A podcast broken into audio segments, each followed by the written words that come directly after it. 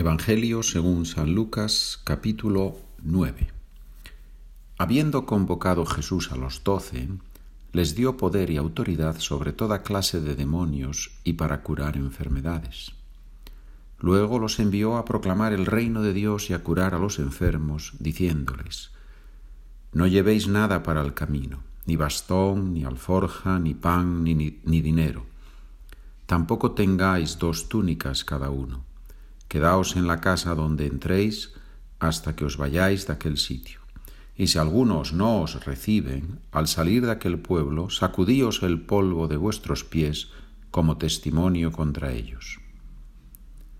Se pusieron en camino y fueron de aldea en aldea, anunciando la buena noticia y curando en todas partes.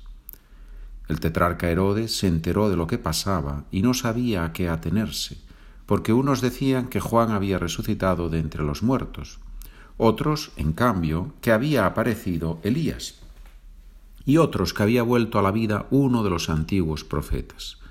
Herodes se decía, a Juan lo mandé decapitar yo. ¿Quién es este de quien oigo semejantes cosas? Y tenía ganas de verlo. Al regresar los apóstoles le contaron todo cuanto habían hecho, y tomándolos consigo, se retiró a solas hacia una ciudad llamada Bethsaida. Pero la gente, al darse cuenta, lo siguió. Jesús los acogía, les hablaba del reino y sanaba a los que tenían necesidad de curación. El día comenzaba a declinar.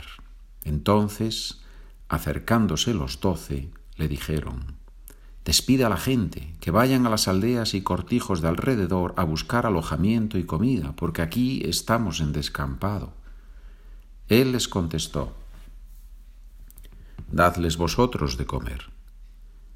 Ellos replicaron, No tenemos más que cinco panes y dos peces, a no ser que vayamos a comprar de comer para toda esta gente, porque eran unos cinco mil hombres. Entonces dijo a sus discípulos, Haced que se sienten en grupos de unos cincuenta cada uno. Lo hicieron así y dispusieron que se sentaran todos. Entonces, tomando él los cinco panes y los dos peces y alzando la mirada al cielo, pronunció la bendición sobre ellos, los partió y se los iba dando a los discípulos para que los sirvieran a la gente. Comieron todos y se saciaron, y recogieron lo que les había sobrado, doce cestos de trozos. Una vez que Jesús estaba orando solo, lo acompañaban sus discípulos y les preguntó, ¿Quién dice la gente que soy yo? Ellos contestaron, unos que Juan el Bautista, otros que Elías, otros dicen que ha resucitado uno de los antiguos profetas. Él les preguntó, ¿y vosotros quién decís que soy yo? Pedro respondió, el Mesías de Dios. Él les prohibió terminantemente decírselo a nadie, porque decía, el Hijo del Hombre tiene que padecer mucho, ser desechado por los ancianos, sumos sacerdotes y escribas, ser ejecutado y resucitar al tercer día. Entonces decía a todos, si alguno quiere venir en pos de mí, que se niegue a sí mismo, tome su cruz cada día y me siga. Pues el que quiere salvar su vida, la perderá, pero el que pierda su vida por mi causa, la salvará.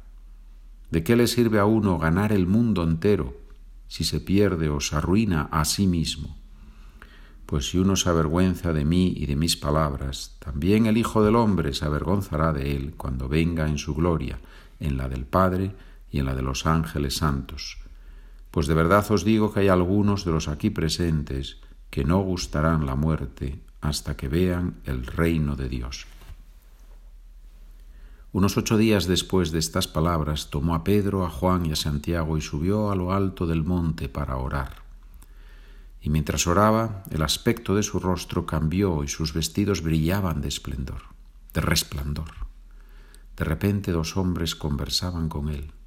Eran Moisés y Elías, que, apareciendo con gloria, hablaban de su éxodo que él iba a consumar en Jerusalén.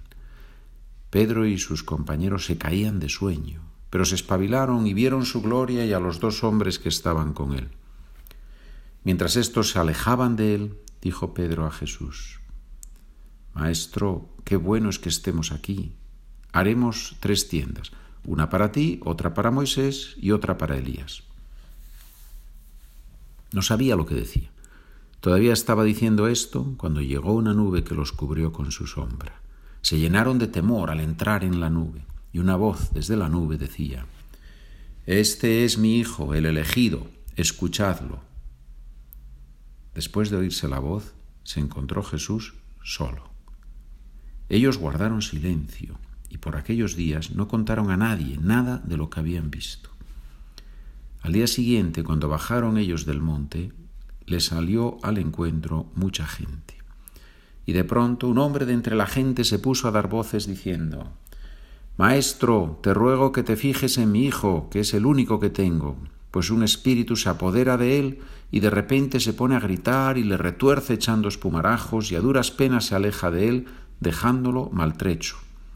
He pedido a tus discípulos que los pulsen, pero no han podido. Respondió Jesús y dijo, Generación incrédula y perversa, ¿hasta cuándo he de estar con vosotros y os tendré que sufrir? Trae aquí a tu hijo. Mientras se acercaba a éste, lo tiró el demonio al suelo y le dio una violenta sacudida. Pero Jesús increpó al espíritu inmundo, curó al niño y lo devolvió a su padre.